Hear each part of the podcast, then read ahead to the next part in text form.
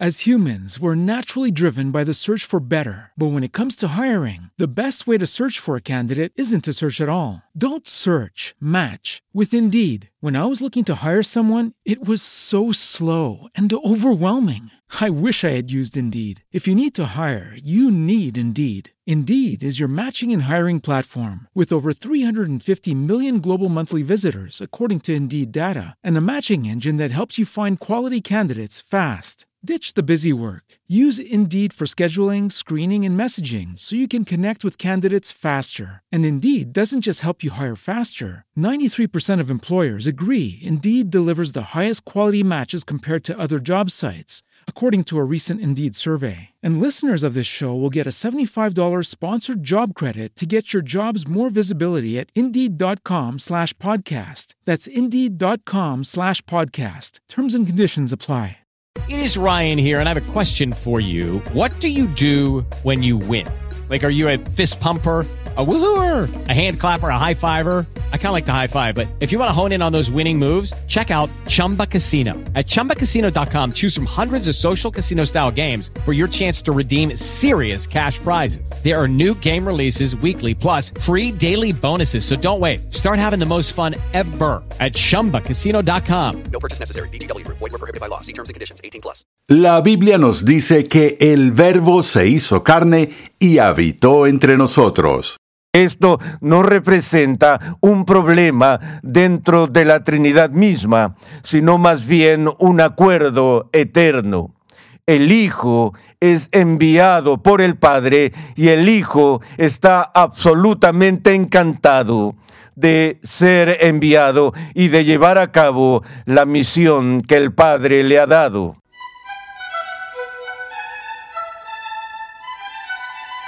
Lo que celebramos en Navidad no es solo el nacimiento de un bebé, sino la encarnación de Dios mismo. Bienvenido a Renovando tu mente con el Dr. R.C. Sproul. Hoy comenzamos una interesantísima serie de enseñanza titulada ¿Qué hizo Jesús? En dos lecciones que abarcan los acontecimientos importantes de la vida de Jesús desde su infancia hasta su tentación en el desierto, pasando por la última cena y más allá, R.C. Sproul nos muestra que lo que Cristo hizo en la tierra es tan importante como lo que logró en la cruz. Recuerda que en nuestra página web renovandotumente.org puedes solicitar una guía de estudio gratuita de esta nueva serie para tu edificación personal o para usarla en grupos pequeños. El hecho de que Jesús viniera al mundo no es un misterio para nosotros. Estamos familiarizados con la historia y, por desgracia, puede que se haya convertido en algo habitual. Pero la idea de que el Dios perfecto y santo eligiera hacerse como nosotros y permitiera que sus criaturas lo torturaran y mataran, ah, bueno, no es nada menos que sorprendente. Acompáñame al salón de clases a escuchar al doctor R.C. Sproul mientras explica las maravillas de la encarnación. Hoy vamos a empezar una nueva serie y nos vamos a centrar en el tema de la obra de Cristo. En teología hacemos una distinción entre la persona de Cristo y la obra de Cristo por varias razones. Pero a pesar de que esa distinción es importante hacerla, nunca debemos dejar que se convierta en una separación. Porque la persona de Cristo está íntimamente ligada a su obra. Y entendemos su obra en gran parte desde la perspectiva de quién era el que estaba haciendo esa obra, pero al mismo tiempo, en cambio, la obra de Jesús nos revela mucho sobre quién es Él. Así que su persona y su obra se pueden distinguir, pero nunca separar. Cuando iniciamos un análisis de la obra de Jesús, por lo general la gente quiere empezar con su nacimiento, su nacimiento virginal. Pero nosotros no vamos a empezar en ese punto, en esta serie particular de sesiones. En cambio, la obra de Jesús creo que empieza mucho antes de su nacimiento. De hecho, empieza en la eternidad pasada, en lo que llamamos en teología el pacto de redención. Las personas que escuchan este programa de radio me han dicho muchas veces que disfrutan el sonido de la tiza rayando la pizarra. Pero vemos mucho la palabra pacto en la Biblia. Pensamos en el pacto de la creación, pensamos en el pacto de obras, el pacto de gracia, pensamos en el pacto que Dios hizo con Abraham, con Noé, con David e incluso el nuevo pacto que llamamos el Nuevo Testamento. Pero muchas personas no están en absoluto familiarizadas con lo que consideramos el primer pacto o el pacto de redención.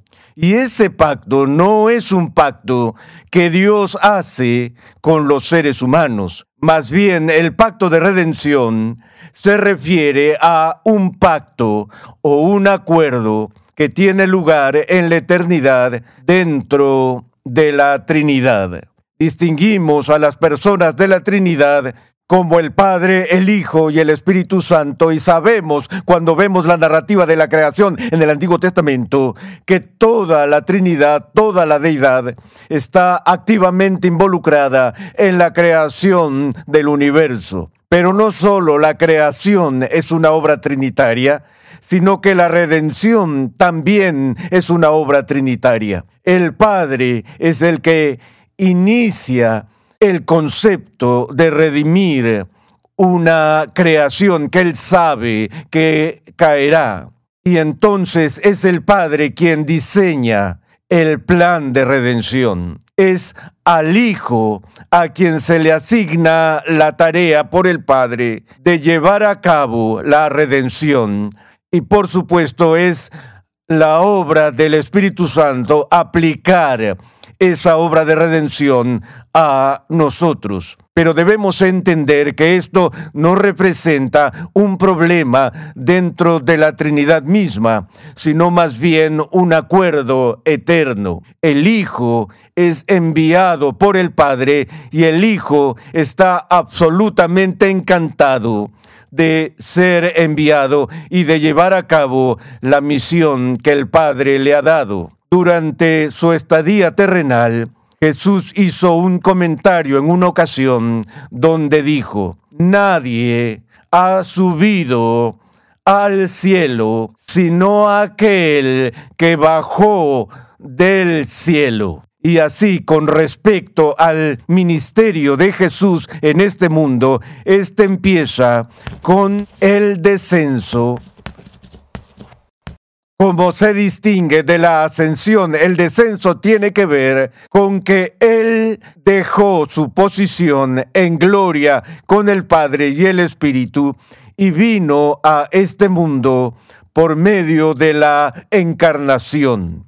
Cuando el apóstol Pablo escribió la carta a los romanos, al inicio de la epístola donde se identifica a sí mismo como un apóstol, que ha sido llamado por Dios y apartado para el Evangelio de Dios, dijo que fue anunciado por los profetas del Antiguo Testamento y menciona a, Jesús, quien nació de la simiente de David. Y así, cuando Pablo anuncia el Evangelio y la obra de Cristo a lo largo del libro de Romanos, empieza en el primer capítulo con una referencia a Jesús como nacido de una mujer de la simiente de David según la carne. Y cuando hablamos de la carne de Jesús, eso nos lleva inmediatamente al concepto de la encarnación. Lo que celebramos en Navidad no es tanto el nacimiento de un bebé, con lo relevante que eso es, sino que lo significativo en cuanto al nacimiento de ese bebé en particular es que en ese nacimiento tenemos la encarnación de Dios mismo. La encarnación significa ser manifestado en la carne. Sabemos cómo Juan empieza su evangelio. En el principio ya existía el verbo y el verbo estaba con Dios y el verbo era Dios. Así que en esa complicada declaración introductoria, él distingue entre la palabra y Dios y luego en la siguiente parte identifica a los dos. El verbo estaba con Dios y el verbo era Dios. Y luego al final del prólogo dice, y el verbo se hizo carne y habitó entre nosotros. Ahora, en esta encarnación, por así decirlo, de la manifestación de Cristo en este planeta, no es que Dios repentinamente cambia a través de una metamorfosis en un hombre, de modo que la naturaleza divina deja de existir o se vuelve una nueva forma de carne. No, la encarnación no es tanto una resta, sino más bien una adición, donde la segunda persona eterna de la Trinidad toma sobre sí misma una naturaleza humana y une su naturaleza divina a esa naturaleza humana con el propósito de la redención. Ahora, me gustaría que veamos en esta ocasión un pasaje muy importante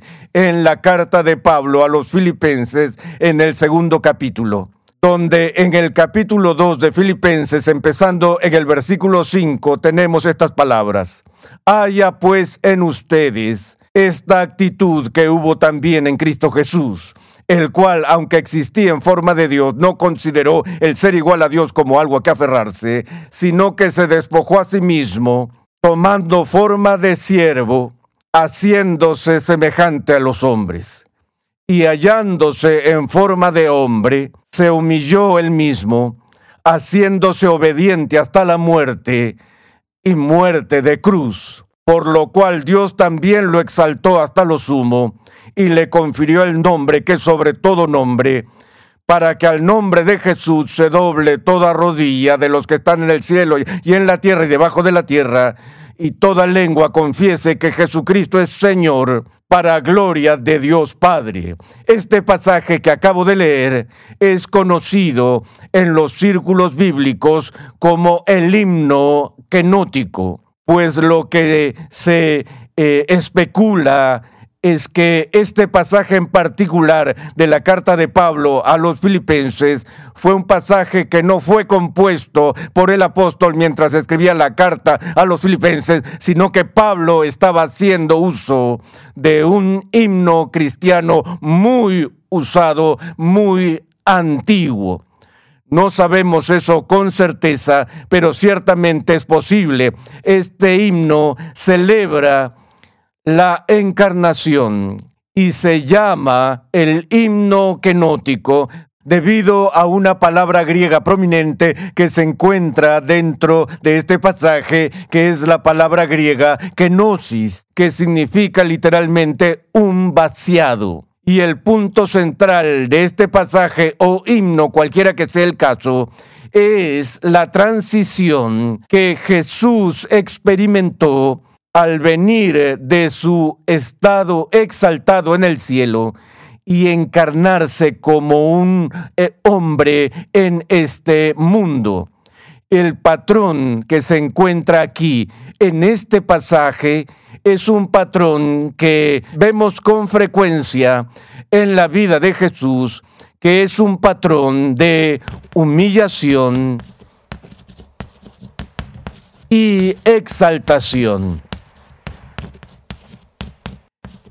Es decir, eh, Él empieza exaltado en la gloria en el cielo, pero condesciende en unirse a nosotros en nuestra situación terrenal a fin de redimirnos. Y al entrar en la carne humana, Él sufre una profunda humillación. Y a lo largo de su vida parece haber una progresión o regresión donde la humillación se vuelve más profunda y más oscura y cada vez peor y peor a medida que alcanza su punto más bajo en la cruz.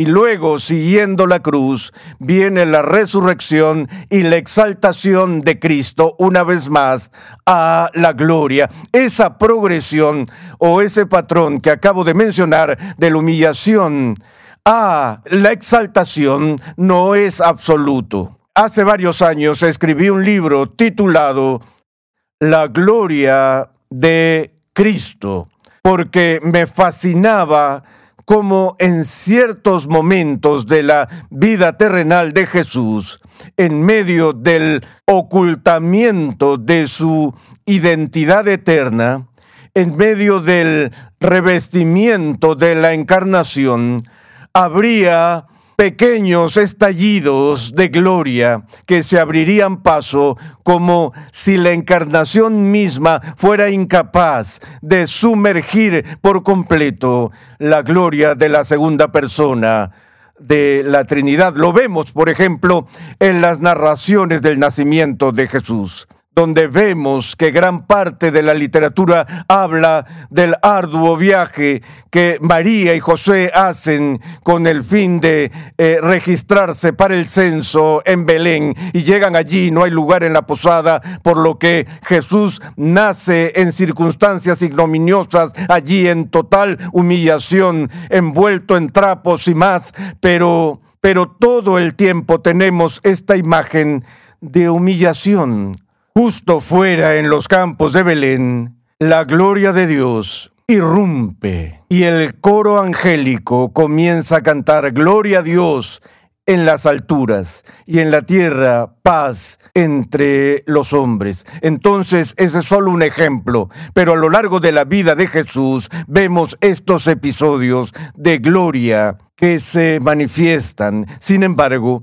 el patrón básico es uno de humillación a exaltación. De nuevo, en Romanos 1, Pablo habla de que nació de la simiente de David según la carne, pero se dio a conocer como el Hijo de Dios a través de la resurrección. Habiendo dicho eso, veamos una vez más este himno y analicemos algunos de los aspectos de este en Filipenses 2.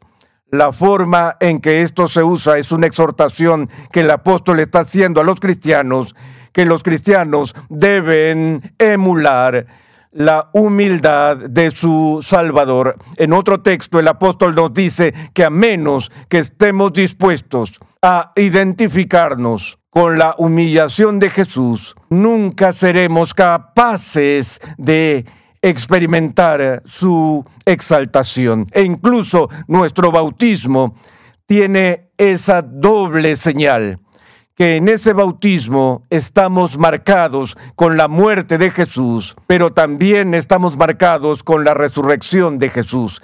¿Ves ese patrón? Humillación y exaltación. Bueno, el apóstol que usa esto dice que Cristo, aunque existía en forma de Dios, no consideró el ser igual a Dios. Este es un lenguaje extraño. Allí otros traductores lo interpretan de manera diferente. Ellos dicen que él no consideraba su igualdad con Dios como algo a que aferrarse. En otras palabras, que Jesús no consideraba la gloria que disfrutaba con el Padre y el Espíritu desde toda la eternidad como algo a lo que aferrarse con tenacidad, celosamente guardado, sino que estaba dispuesto a dejarlo de lado.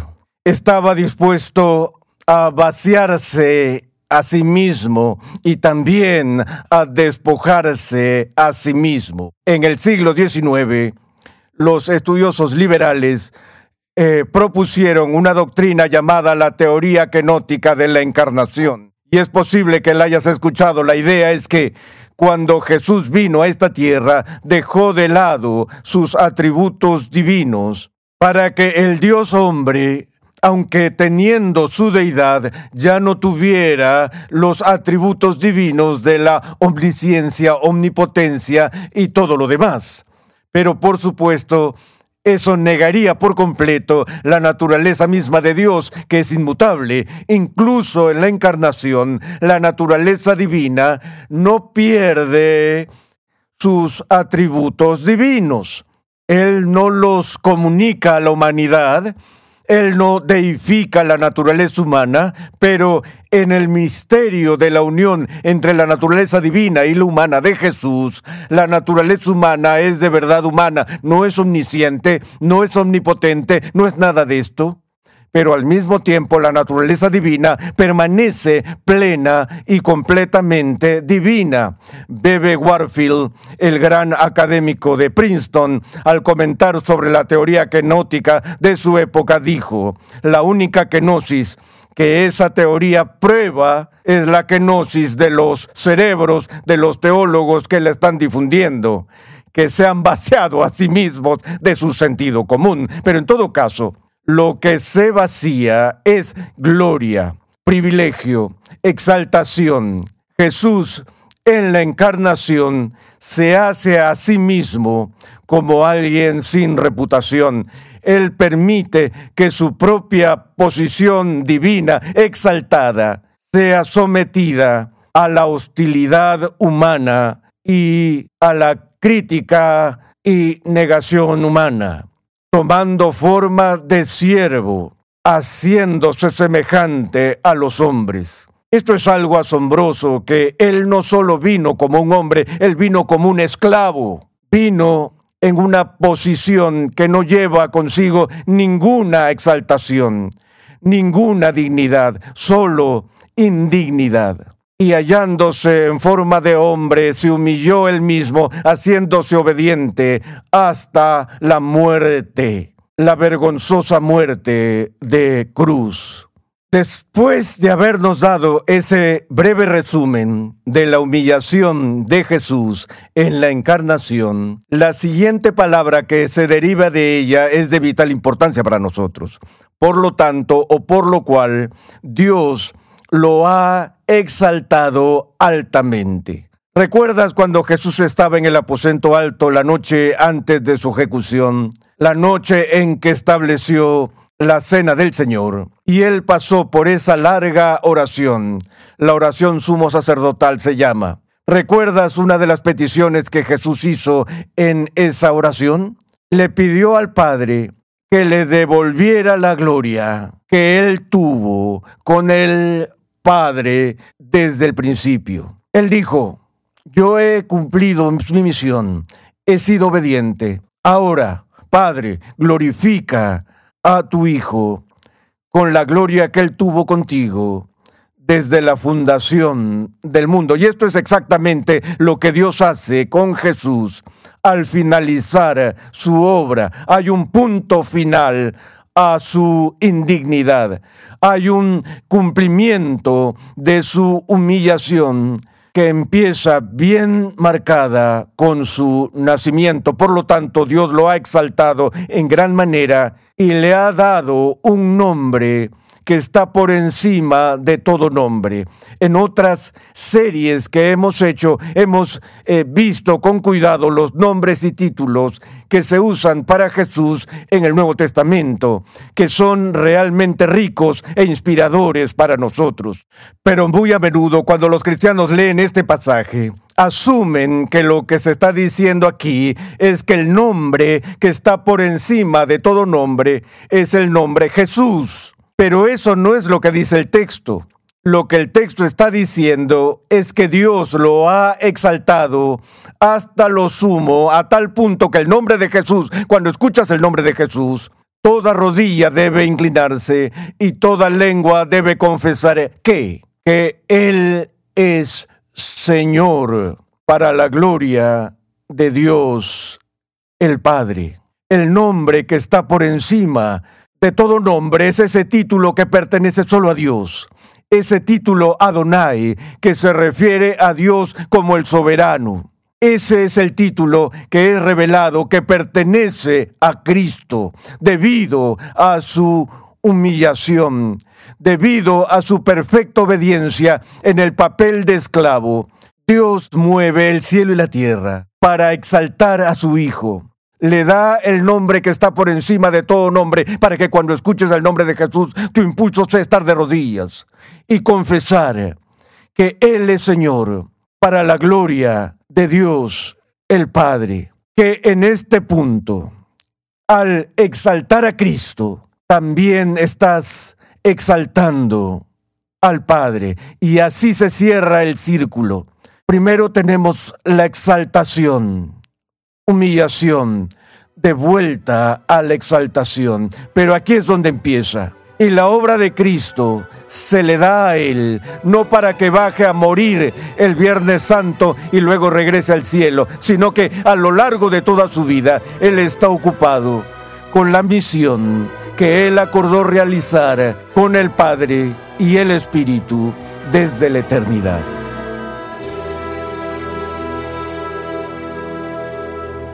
Estás escuchando Renovando tu Mente y la serie del Dr. R.C. Sproul, ¿Qué hizo Jesús? En esta serie estamos observando la vida de Jesús y examinando el significado de su ministerio terrenal. El estudio de la encarnación, tal como lo hicimos en esta lección, nos permite vislumbrar la asombrosa gracia que Dios mostró al proporcionarnos un Salvador.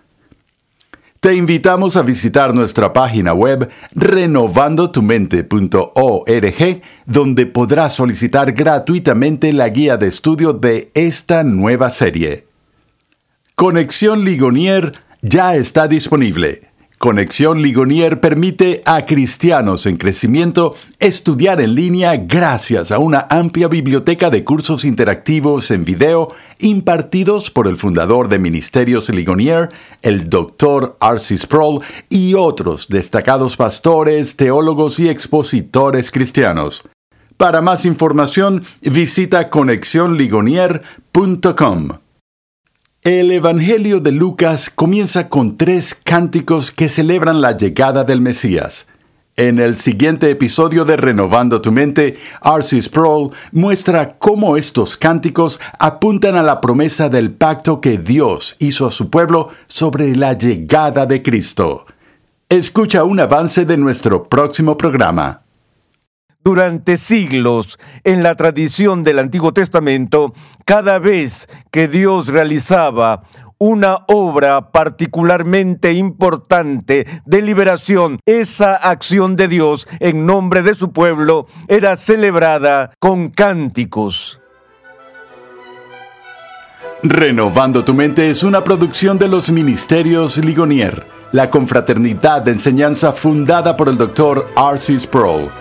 Nuestra misión, pasión y propósito es ayudar a las personas a crecer en su conocimiento de Dios y su santidad.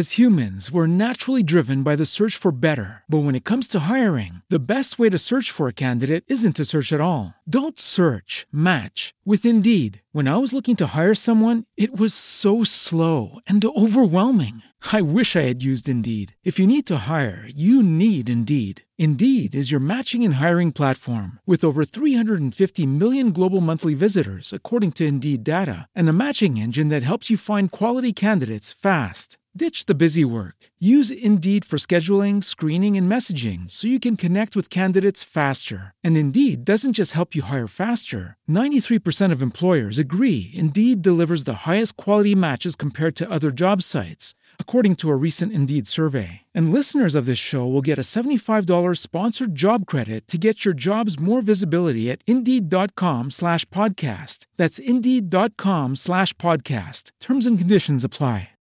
With the Lucky Land slots, you can get lucky just about anywhere.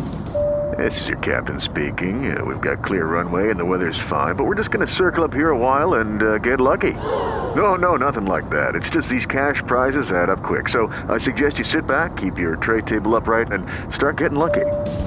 Play for free at LuckyLandSlots.com. Are you feeling lucky? No purchase necessary. Void where prohibited by law. 18 plus terms and conditions apply. See website for details.